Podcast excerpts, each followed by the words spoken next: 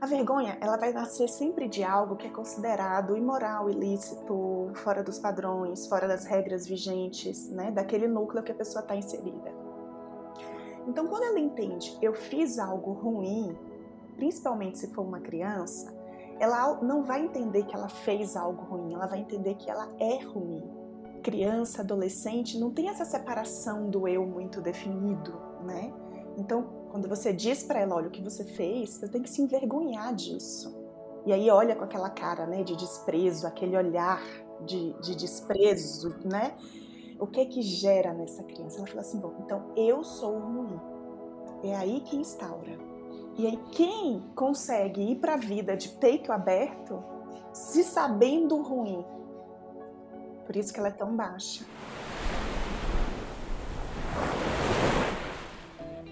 Essa é Carolina Lobo, uma regeneradora de histórias. A Carol tem uma formação bem interessante, mestrado e doutorado em comunicação e semiótica, nos quais estudou memória e comportamento humano, e também tem ampla e diversa formação e atuação como terapeuta integrativa.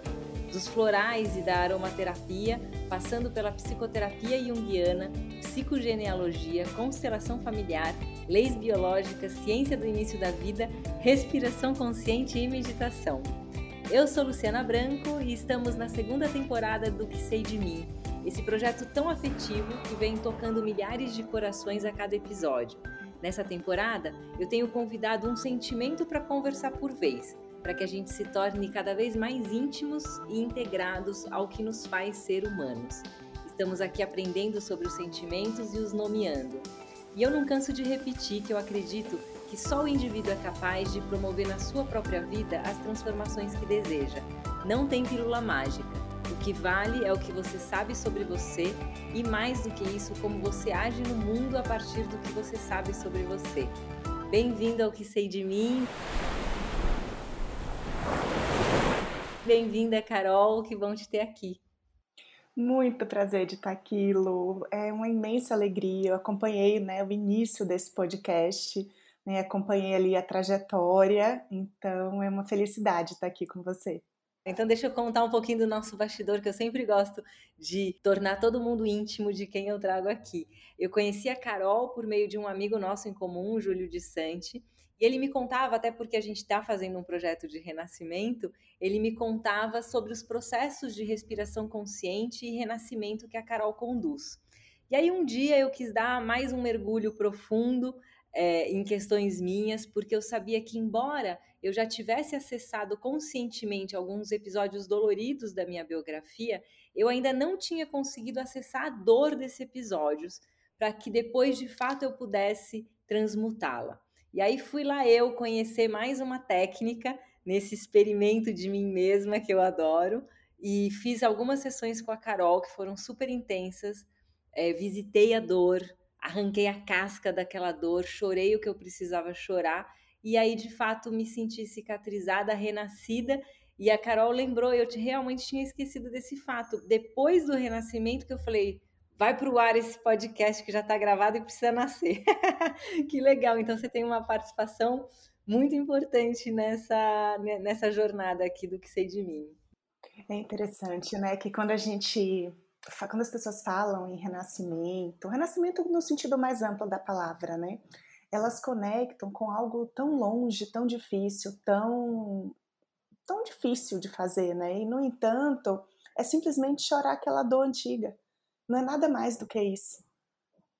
E é, e é um processo muito simples e possível para todo mundo, né? Pegando esse gancho, né? Você diz é que as histórias são o fio condutor dos processos que você conduz, né? Não à toa tem toda uma formação da comunicação e a nossa narrativa toda das nossas vidas, né? Que as histórias elas deixam dor e essas dores deixam rastros que se não forem olhadas, remediadas no sentido de passar um remedinho mesmo, cicatrizadas, elas geram mais dor para si mesmo e para os outros. Eu acho tão importante isso, a gente ter essa compreensão. Então, para começar a nossa conversa, a gente está aqui entre adultos, né? Maiores de idade, pelo menos cronológica. A gente precisa ter coragem e encarar de frente os sentimentos que nos afligem para conseguir mudar de lugar? Esse é o primeiro passo. Sem coragem, a gente não consegue encarar nada. A gente não consegue encarar nem a dor e nem a alegria, nem o amor, nem o novo. A gente precisa de coragem para os dois, precisa de coragem para viver, na verdade. Né? Quando a gente vive sem coragem, a gente vive numa vida cinza, numa vida que se chama de medíocre, mas não medíocre no sentido de inferior, medíocre no sentido de mediana, uma vida média. Você acorda, toma café, vai trabalhar, volta, paga os boletos e vai vivendo. Para os dois é preciso coragem, né? É preciso coragem para você ir lá na sua história achar onde está aquela dor antiga, olhar para ela, cicatrizar ela e falar tudo bem, está cicatrizada, agora eu vou seguir para o próximo passo. Precisa de coragem para os dois e precisa de coragem também para o próximo passo, para encarar o novo, para ver o desconhecido. Então, sem coragem, sem acordo. Tão legal a gente, sem querer, aqui está começando a conversa sobre vergonha, porque eu te convidei para falar sobre a vergonha a gente está começando pela coragem. Acho que já tem um caldo aqui se formando. Eu fico aqui pensando que muitas vezes a gente não encara de frente a nossa própria biografia por conta da vergonha, né? A vergonha do que a gente viveu, a vergonha de como a gente agiu, a vergonha do que a gente sentiu, a vergonha do que fizemos ou do que fizeram conosco. Eu tenho conhecido e conversado com algumas pessoas que sofreram abusos na infância e elas carregam uma vergonha que permeia todas as áreas da vida. E aí, quando você vai olhar um pouquinho com cuidado, fala, será que a origem dessa vergonha não era aquela, aquela cena daquele abuso que envergonhou, né? Do que aconteceu, do que sentiu e tudo mais. Então, eu queria te perguntar, para a gente colocar aqui a vergonha na roda. Qual é o papel da vergonha no processo do autoconhecimento? E eu tenho adorado brincar no processo do autodesconhecimento. Estou amando esse autodesconhecimento. Bom, vamos lá. Eu acho que para a gente colocar a vergonha na roda, a gente precisa apresentar a vergonha. Vamos começar por aí? Boa, vamos lá. Bom, vem da área de letras, né? De comunicação. Então vamos para o significado. Vamos para o dicionário. O significado literal é assim: desonra que ultraja, humilha, opróbio. Opróbio é uma palavra que significa desonra, infâmia, injúria, afronta. Ela vem do latim. É um ato ou um dito que pode levar alguém a o escárnio, a zombaria, a perder o crédito, a perder a consideração, a perder a honra.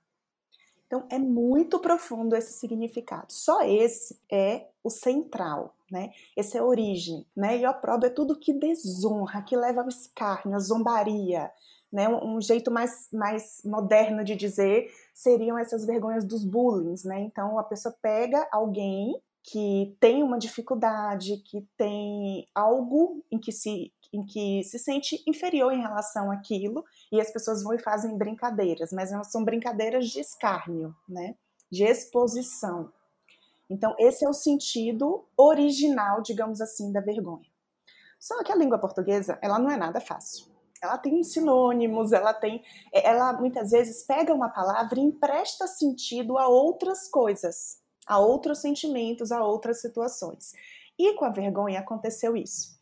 Então, é como se a vergonha saísse por aí vestida com diversas roupas, diversos figurinos. Então, a gente vai dar uma olhada agora nesses figurinos. A gente viu o esqueleto, né, da vergonha, que é tudo que é desonra, tudo que ultraja. Esse é o, o clássico, né? Então, tudo que é sem ética. Aí, quando a gente vai para o dicionário, tem um outro significado, que é humilhação e constrangimento. Mas, se a gente for pensar a humilhação e o constrangimento não é um outro significado, como está dito nos dicionários da vida. A humilhação e o constrangimento é um reflexo, é uma consequência da vergonha vivida, é uma consequência desse ato que levou ao escárnio. Então é assim: a pessoa sofre bullying, né, para a gente trazer para o nome moderno, e desse bullying ela se sente humilhada, ela se sente constrangida, então, é o sentimento que a vergonha levou. Então, não é um outro sentido. Mas as pessoas usam constantemente ali, né, como se fosse esse sentido. Então, aí já tem uma confusão. Aí a gente tem um outro sentido que é o mais comum, é o mais famoso, que é o receio de se expor, que é a timidez. Só que assim, timidez é uma coisa, vergonha é outra, na essência. Sim, é, a timidez ela, ela dialoga mais com uma introspecção e a vergonha é com a humilhação. A gente poderia dizer isso. Exato. A timidez é uma introversão, é um acanhamento excessivo. Isso é timidez. É alguém que tem dificuldade de se expor. Onde toca na vergonha. Só toca, mas não é a mesma coisa. Se alguém já foi humilhado, essa pessoa pode sentir vergonha de se expor, mas no sentido de timidez. Só que é diferente. Tem crianças, por exemplo, tem pessoas que nunca viveram uma humilhação, mas elas têm um acanhamento excessivo, elas têm uma introversão maior do que a média. Então, na essência, são diferentes, mas no nosso dia a dia é usado como sinônimo. E não é. Eu acho interessante porque eu estudando e refletindo sobre a vergonha para fazer esse programa, eu fui acessando uma dor. Então a vergonha dói, porque gente, você está trazendo esses significados e eles são muito coerentes com o que eu estava sentindo ao ler sobre a vergonha, ao, ao, refletir sobre a vergonha. E é isso, porque eu conversando com um amigo, ele falou: Ah, mas eu não sinto vergonha. Eu, então, Vamos falar. Vamos, deixa, eu, deixa eu conversar com a Carol e a gente vai ver quem não sente vergonha. Isso é um ponto, né? Que muitas pessoas que são extrovertidas dizem que não sentem vergonha. Mas elas estão dizendo só que elas não são tímidas. É muito diferente. Aí a gente vai para o outro falso sinônimo da vergonha, que é em relação ao pudor. Sabe aquele termo que as pessoas dizem assim, ah, fulano é sem vergonha? O que é que elas estão querendo dizer com isso?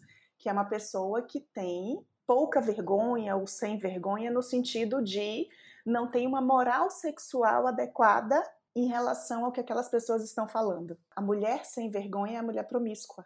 E aqui a gente entra para uma um, só um parênteses aqui de gênero, que é assim: o homem sem vergonha é o homem sem ética. Mas a mulher sem vergonha, ela não é sem ética, ela é a mulher promíscua. E aí, nessas coisas do pudor, isso vai, vai variar muito, né? De acordo com. Então, essa coisa da vergonha, no sentido do pudor, ela vai variar muito, né? De gênero, de classe social, de classe econômica, de religião, de cultura. Então, países que colocaram um biquíni é uma promiscuidade. E outros, coisas que são aberrações para esses países aqui não é. Então, tem uma variação muito grande. Né? A gente vai falar mais sobre isso também, sobre essa variação sociocultural, política, econômica. Então a gente tem todos esses significados da vergonha que se misturam. Então quando você diz para uma adolescente, por exemplo, que está descobrindo o próprio corpo, e você diz que ela é sem vergonha nesse sentido de promiscuidade, ali você já instaurou um mundo de camadas para que essa menina cresça uma mulher ou excessivamente extrovertida ou excessivamente introvertida, por exemplo. Aí tem um outro sentido, é o último, prometo. Imagina, a gente adora. É um outro sentido que não está no dicionário, mas que é muito usado no dia a dia, que é assim: você não tem vergonha do que você fez? Que é uma tentativa de levar um arrependimento para essa pessoa. A tentativa, ela é boa, se for algo que realmente fira aquela moral, se for algo que realmente fira alguém. Então, no, nos julgamentos, né, nos filmes, a gente vê muito isso. Perguntam para o assassino: você se arrepende? E aí o crime ele é atenuado se a pessoa se arrepende, ou se há sangue frio, ele é complicado, né? Ele, ele vai ser vai ser mais difícil, né? A pena vai ser maior, por quê? Porque a pessoa não se arrependeu, ela não se deu conta do que ela viveu. Só que aí, na nossa cultura, a gente não usa se você se arrepende do que você fez só no, no tribunal. A gente usa isso para uma criança que tira uma nota baixa. A gente usa isso para uma criança que come o chocolate escondido. E aí a gente dá um peso do arrependimento para uma coisa que é muito pequena, que é muito simples e que é parte do dia a dia, que é parte da vida. Uau! Como as palavras não são só palavras, né? Nossa Senhora, já, nossa, já tá sangrando aqui dentro. Carol, obrigada por essa introdução super consistente, né? Acho que é isso, para a gente começar a falar desse sentimento. A Laura Monteiro, que eu entrevistei aqui também no episódio 10 da primeira temporada, ela me apresentou a escala de Hawkins, que foi criada por um psiquiatra, David Hawkins, depois de uma experiência que ele teve de quase morte, e ele mediu em laboratório as frequências eletromagnéticas geradas por níveis de consciência e por sentimentos. E a vergonha, pasmem todos que nos escutam, a Carol talvez já saiba, é a frequência mais baixa de todas. Quando a gente escuta todos esses conceitos que você nos traz, vai sentindo essa dor da vergonha, e aí tem a, a, concretude desse experimento físico, né, de medição de hertz, de frequências. Eu fico aqui pensando que a vergonha, ela dialoga com uma certa desautorização para a vida, né? É quase como se a gente baixasse muito o volume da vida ao sentir vergonha, ao vibrar vergonha. O que eu venho olhando, né, o que eu venho pesquisando sobre a vergonha, Lu, é que ela tem dois grandes problemas dentro dela. A vergonha, ela vai nascer sempre de algo que é considerado imoral, ilícito, fora dos padrões, fora das regras vigentes, né, daquele núcleo que a pessoa está inserida. Então, quando ela entende, eu fiz algo ruim, principalmente se for uma criança, ela não vai entender que ela fez algo ruim, ela vai entender que ela é ruim. Criança, adolescente, não tem essa separação do eu muito definido, né? Então, quando você instaura a vergonha nessa pessoa, porque alguém instaura, a vergonha ela não vem de fábrica. Quando você diz para ela, olha, o que você fez, você tem que se envergonhar disso. E aí olha com aquela cara, né, de desprezo, aquele olhar de, de desprezo, né? O que é que gera nessa criança? Ela fala assim, bom, então eu sou ruim. É aí que instaura. E aí quem consegue ir para a vida de peito aberto, se sabendo ruim, por isso que ela é tão baixa.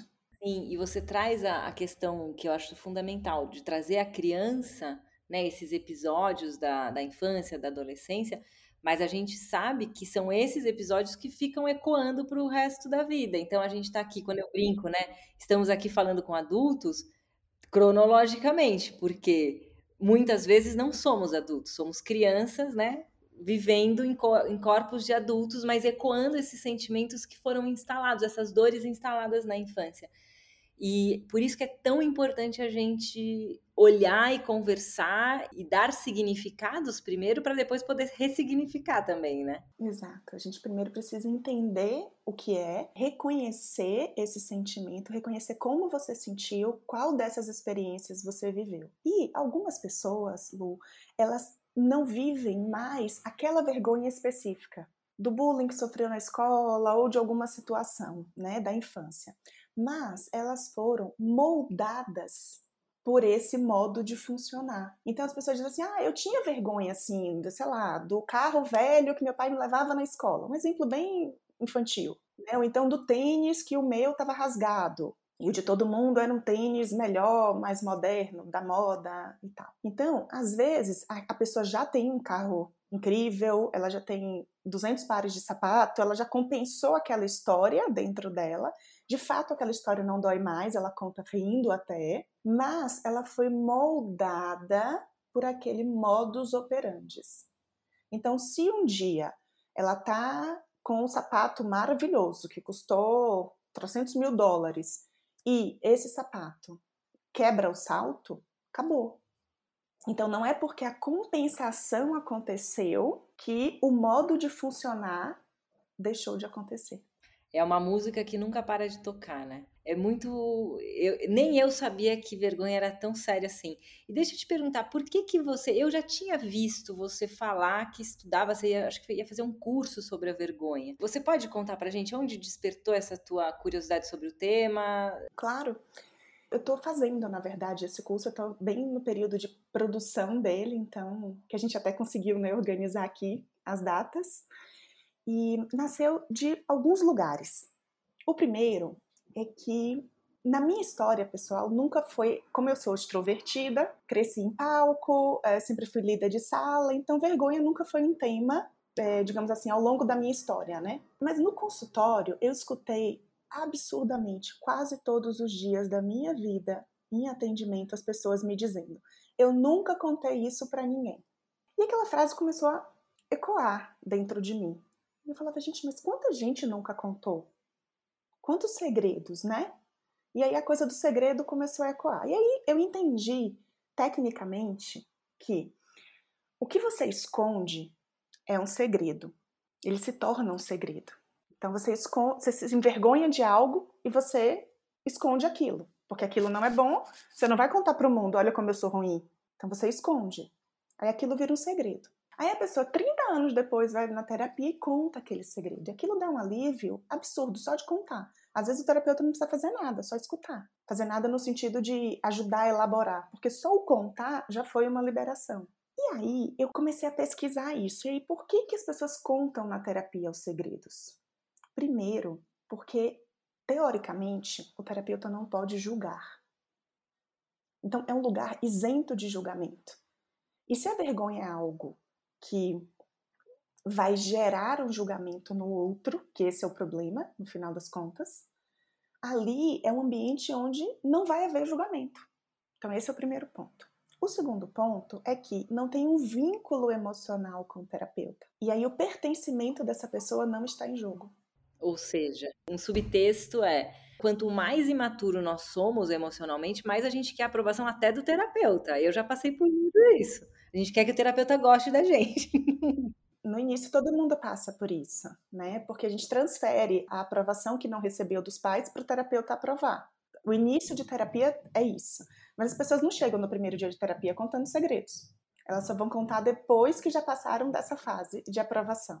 O, outra pessoa que eu entrevistei aqui que falou sobre a vergonha é muito bonito, né? Quando estabelece um tema e parece que a, a memória ela vai me ajudando a criar essa conversa. Foi o Gregório Pereira de Queiroz, astrólogo. Ele estava falando assim: comece pela vergonha. Ele ainda, eu lembrei isso, acho que antes de ontem. Nossa, o Gregório falou isso, ficou ali ele falou assim: Ah, eu acho que um bom caminho para começar a se conhecer é começar pela sua vergonha. Do que, que você se envergonha? É, e ele falando, né, que como a gente vive se envergonhando fisicamente. Então, como, como viver se envergonhando do próprio corpo, das próprias emoções, dos próprios sentimentos, da própria forma de existir no mundo? E que, como ao sentir essa vergonha, a gente vai se afastando da nossa essência.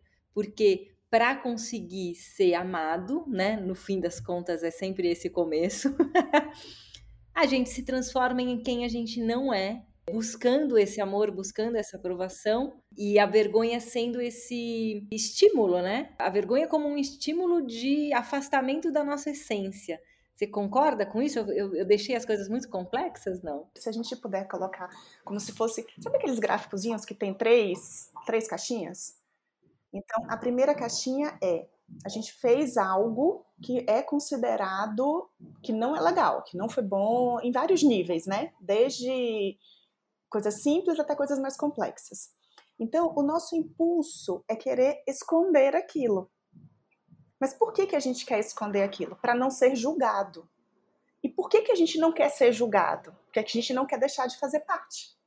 Então, nesse momento, para não ser julgado, é aí que acontece o grande gancho dos problemas da vergonha. Porque para não ser julgado, as pessoas elas escondem aquilo. Porque o problema não é só ser julgado, o problema é ser julgado e excluído. E aí a gente voltando, por que que na terapia, né, depois que a gente passa dessa fase de, de projeção, por que que a gente conta na terapia? O terapeuta não vai te excluir, pelo menos é o que se espera, né? Nem sempre acontece, tem terapeutas que julgam mas o objetivo é que não. Então, se o terapeuta ele não vai te excluir, você vai poder ir na sessão seguinte, você conta em paz aquele segredo, que às vezes nem é um monstro, mas para a pessoa que viveu aquilo, principalmente em idade mais tenra, é. Isso é que gera a dor. É justamente aí que está o ponto da dor. Por quê? Na hora que eu escondo, eu gero dois grandes problemas. O primeiro problema é eu sinto essa dor o tempo todo e mais a tensão de esconder.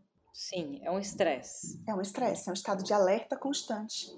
Eu vivo no pânico da pessoa descobrir o meu segredo. É inconsciente isso. No eterno estado de alerta. Então, isso é um cansaço. Por isso que as pessoas sentem um alívio tão profundo na hora que partilham alguma vergonha. Porque é como se tirasse, já escutei isso dezenas de vezes, é como se tirasse um peso dos ombros.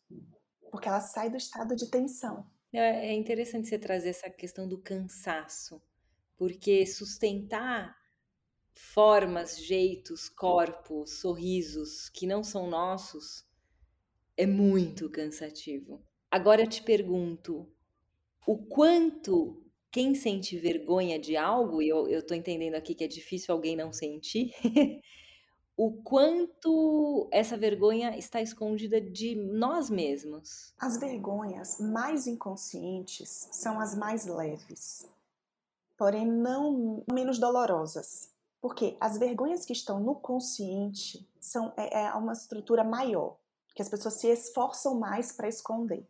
Uma mulher que sente vergonha de ter feito aborto, ela sabe que ela fez e ela sabe que ela sente a vergonha. Uma pessoa que sente vergonha por ter roubado em uma empresa que trabalhou. Ela sabe que ela sente vergonha porque ela fez aquilo e vive um estado de tensão. As vergonhas, digamos assim, que geram mais impacto, as pessoas sabem que sentem. Agora, as vergonhas do dia a dia é que elas são como gotas, só que elas vão fazendo como que uma rachadura na parede, dia a dia. Então você sabe que você tem um problema grande, então você, você sabe onde ele está. Tem uma porta né, fechada dentro do, da sua cabeça, mas você sabe que ela está lá. Agora, essas outras, né, que são colocadas, que a gente não percebe que foram colocadas, que a gente não percebe que, que vive elas, é que são as inconscientes. E às vezes foi, é um, foi um olhar que se debruçou sobre nós e aquilo é suficiente para ter se implantado uma vergonha sobre quem a gente é. Essa que é a realidade, né? Você falando isso está me vindo muito as questões de gênero mesmo, né? Eu até fui reler isso, um artigo que recentemente eu li chamado Saúde Mental e Gênero: Facetas Gendradas do Sofrimento Psíquico. Foram alguns pesquisadores da Universidade de Brasília, vou citar aqui os nomes, né? Porque quem pesquisa merece. Então, a, a Valesca Zanello, a Gabriela Fiuza e Humberto Soares Costa. Vou tentar explicar um pouquinho o que eles fizeram. Foi um, uma pesquisa, é, entrevistaram 15 pessoas atendidas num centro de atenção psicossocial lá em Brasília, e eles estavam buscando entender o quanto do gênero, se aquelas pessoas que estavam ali excluídas, mesmo que temporariamente, da sociedade para tratamentos psíquicos, elas tinham alguma ligação de sofrimento psíquico a partir dos próprios gêneros. Então, homens e mulheres, eles queriam entender se as mulheres sofriam mais de algo e se os homens sofriam de outro algo. E eles entenderam a partir dessas pesquisas que sim, que as mulheres ali excluídas, elas estavam com um sofrimento maior pela impossibilidade de cuidar da casa delas, das pessoas próximas das quais elas cuidam e, no caso de serem mães, dos próprios filhos. Já os homens, eles sofriam mais pela impossibilidade de prover o próprio sustento e da, da, potência, né? Da potência, da potência de trabalho, da potência sexual e tal. E aí eu fiquei sentindo muito, né, essas dores narradas aqui por esse artigo entendendo que a vergonha, né, que gera essa, essa dor psíquica, ela diz muito respeito à quebra de expectativa que a gente causa no que esperam de nós. A vergonha ela sempre se dá aos olhos dos outros, porque eu fico aqui pensando o quanto de vergonha que a gente pode ter de se olhar no próprio espelho. Acho que é um tipo de vergonha. E tem um outro tipo de vergonha que é a vergonha de não corresponder às expectativas alheias, que talvez sejam espelhos também, né? Comenta um pouco disso, dessa saladona. é, lembra que a gente falou lá no início que a, o tema da vergonha vai depender da questão familiar, cultural, religiosa, social, política e econômica. E isso vai mudando ao longo da história. Quantas pessoas não foram internadas em manicômios porque elas eram fora das regras vigentes na época. Quantas pessoas não foram obrigadas a entrar em conventos, não foram excluídas do clã, mandadas para outro país porque engravidaram fora do casamento, porque eram homossexuais? Então, são situações que hoje não se aplicam mais, não com essa dimensão de você colocar alguém no manicômio, nem tem mais o manicômio, né? Então, nesse grau, a, as exclusões elas são menos impactantes, mas elas continuam existindo, mas não nesse grau mais. Então, os graus podem mudar. Tem um exemplo bem dramático, mas que explica exatamente isso que você está falando, dessa, dessa consciência, né? Porque a gente tem a nossa consciência, a gente tem a consciência do clã, A gente tem a consciência dos grupos aos quais a gente pertence. Então, a gente tem a consciência pessoal, a consciência do clã e a consciência coletiva. Quem explica isso muito bem é o Bert Hellinger. Então, ele vai explicar essas três consciências. Só que tem um exemplo do Boris, do Boris Cyrulnik no livro Dizer é Morrer, que é um impacto profundo, que dá um nó nessas três consciências, que é assim. Na época da guerra, os soldados eles eram obrigados a dizimar crianças, grupos inteiros de crianças ou de pessoas, tinha o pelotão do fuzilamento. Só que existia uma possibilidade desses soldados pedirem para mudar de cargo e não executar essas pessoas.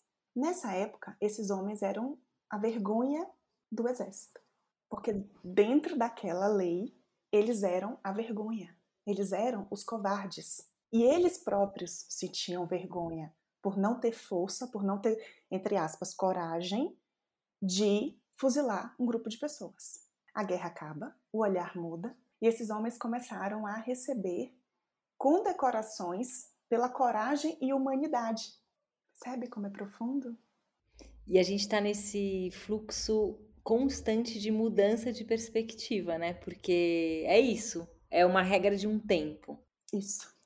E a vergonha ela tá colocada nessas regras desse tempo e esse tempo está condicionado à, consciência daquele grupo. Sim. E aí, trazendo de novo a questão de gênero que eu fiquei aqui, a gente está num, num contexto de grande mudança, né, da perspectiva de gênero, de um mundo eventualmente não mais binário, e a gente está cruzando essa ponte. E eu imagino o quanto que o mundo binário fez sofrer pessoas que não se enquadravam no que se esperava do próprio gênero de nascimento. Né? A gente vê isso, né? Um número de depressão muito grande entre a comunidade LGBTQIA, um número de suicídio muito grande. Talvez que tenha muito do não pertencimento originado numa vergonha de ser quem se é. Tô falando besteira? Não, esse é, esse é um dos pontos, porque a origem, como a gente falou agora há pouco, a origem da história toda, no final das contas, é eu pertenço ou não pertenço? Eu faço algo em que o meu pertencimento fica em jogo, então eu preciso esconder esse algo. Então, se eu sou uma pessoa, eu me considero uma pessoa ruim, se eu me considero uma pessoa inferior, se eu me considero uma pessoa diferente, então eu preciso esconder isso. Eu preciso me esforçar para parecer igual. Essa é a dinâmica do pertencimento. Mas quanto mais a gente vai se trabalhando, quanto mais a gente vai ampliando a nossa consciência, a gente vai vendo que a gente não precisa entrar em todas as regras de pertencimento. E essa é a libertação da matriz permanecendo no pertencimento. Eu faço parte do meu jeito, né? Essa sou eu. Então, assim, o que sei de mim, né, para não perder o gancho, vou viver a partir disso, porque é, é essa minha forma original de ser, a minha essência, é, é onde eu sei ser de um jeito mais livre e leve e bonito, porque se é livre e leve, é um, né? Eu posso colaborar mais com a sociedade, inclusive, né? Exato. Carol, você tem essa, esse conhecimento grande também sobre as leis biológicas. Eu fiquei aqui pensando, primeiro para você explicar um pouquinho o que são elas, mas pensando do ponto de vista de sintoma físico. A vergonha, ela vai causar o quê? Porque eu acho sempre também pode ser uma porta, né, de para quem nos ouve falar, putz, eu sinto isso, onde será que está minha vergonha? Como que a vergonha pode ocasionar um sintoma físico? Ou qual sintoma físico ela pode ocasionar? Leis biológicas. Dr. Dick Hammer, um médico alemão incrível, um cientista do que realmente a gente pode chamar de cientista. Ele conseguiu sair do pertencimento vigente, ele conseguiu sair dessa dinâmica onde você tinha que fazer o que estava todo mundo fazendo no meio acadêmico e ele fez um trabalho diferente. Ele, por conta de um trauma na história dele, o filho dele falece e logo depois ele tem um câncer e a esposa dele também. E ele começou a linkar de onde vem o câncer. Não vem só de células que resolvem se proliferar sozinhas, porque ah, hoje eu acordei e quero criar um tumor aqui. Então, o que, que ele entendeu? Com essa experiência dele, da esposa, por conta da perda do filho, ele teve esse insight e começou a pesquisar o que tinha acontecido na vida dos pacientes dele. Com isso, ele desenvolveu uma tese enorme, cheia de informações técnicas, científicas, e ele entendeu que o nosso corpo ele seguia algumas leis, que ele chamou de cinco leis biológicas. E essas leis são aplicadas em todos os mamíferos. Então, existe essa dinâmica de funcionamento no nosso próprio corpo. Dito isso, o que, que ele vai entender? Que a gente vai reagir a partir da nossa percepção. Então, o exemplo clássico: uma pessoa é demitida. A pessoa pode ser demitida e viver a vergonha de ser demitida, porque ela não se sentiu boa o suficiente. Ela pode se sentir incapaz, ela pode se sentir livre, porque com o dinheiro da rescisão ela vai montar o próprio negócio. Então não temos uma regra. Mas todas as vezes em que há uma dificuldade de lidar com aquela situação, o corpo vai reagir da mesma maneira. Existe uma ordem estabelecida no nosso sistema. É um trabalho completamente fora de todos os paradigmas que a gente conhece, né, fora da, da medicina, das medicinas, mesmo as consideradas alternativas, né, é diferente de tudo. É uma mudança de paradigma mesmo no que se refere à doença e saúde. É um trabalho que eu sou apaixonada e que eu realmente inspiro as pessoas a olharem, a buscarem mais sobre isso, porque muda o nosso ponto de vista para a vida, não só no que se refere à saúde. Mas não temos um catálogo de sintomas nesse sentido. A vergonha, ela pode ir para qualquer órgão. Então eu posso sentir vergonha de falar algo e perder a minha voz, por exemplo. Eu posso sentir um desespero, um medo profundo, e esse medo eu sentir um aperto no meu estômago. Eu posso sentir uma vergonha tão profunda e ter o rosto cheio de espinhas. Então, a vergonha, ela nunca vai ser, ela não é considerada um trauma.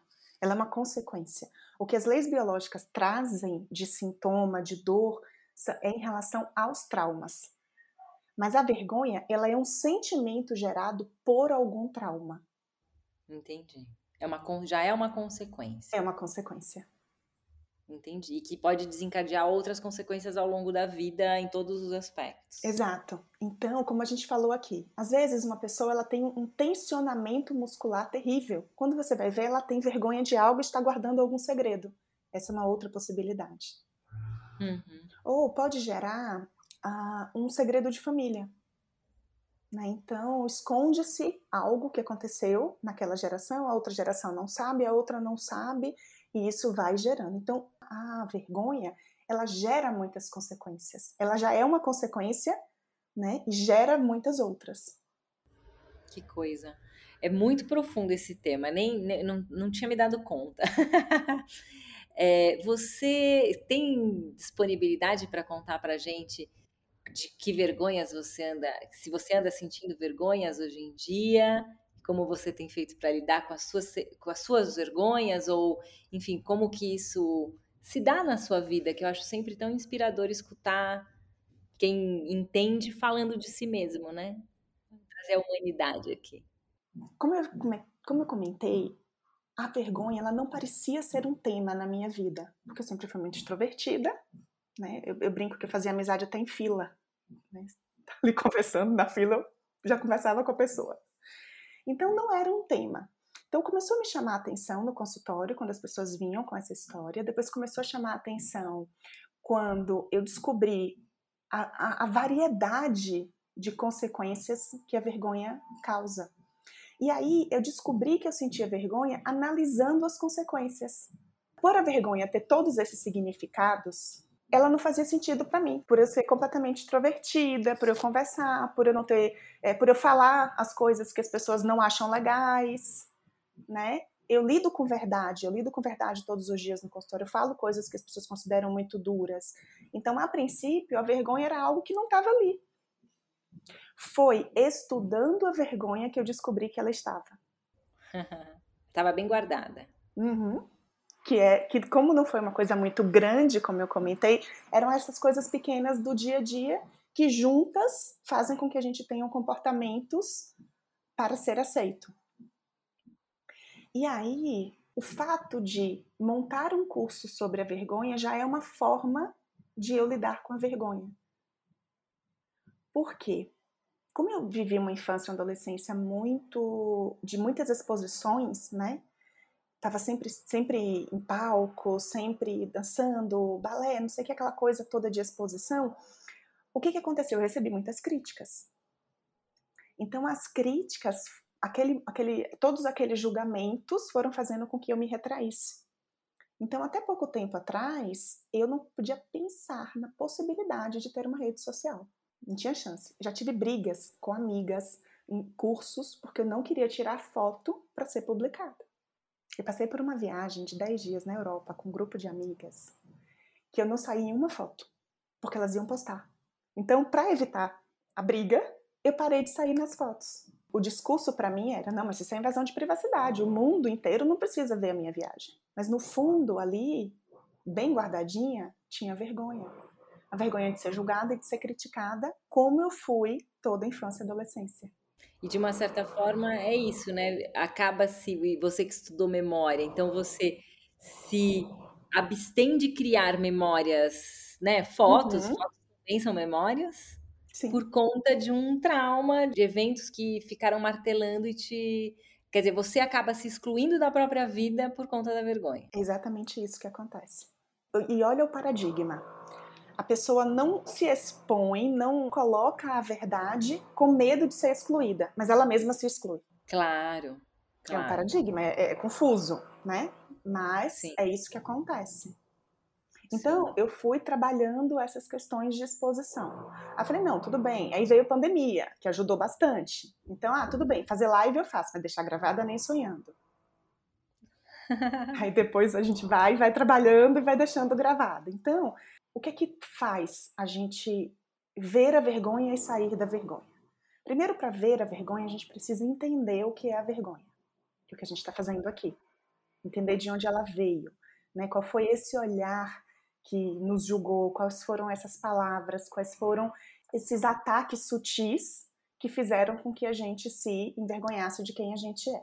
A gente vai diminuindo o som da nossa vida, eu acho que é isso. Vai diminuindo, diminuindo, diminuindo. Quando você vê, você pode atender todo mundo, né? Atende aos desejos de todos, mas quem somos nós mesmos? Onde eu tô? O que, que eu quero? Como eu quero? Quem eu sou? A despeito de tudo que se espera de mim, né? Que legal, Carol. E bom, a gente tem que finalizar em algum momento. Acho que a gente vai marcar outras conversas, mas para finalizar, eu acho assim, para quem está nos escutando, eu aposto que descobriu que tem vergonha e nem sabia. Eu aposto, eu faço essa aposta. Quem está nos escutando quiser depois comentar, eu vou ficar feliz. Sem vergonha, comentem sem vergonha nas redes sociais.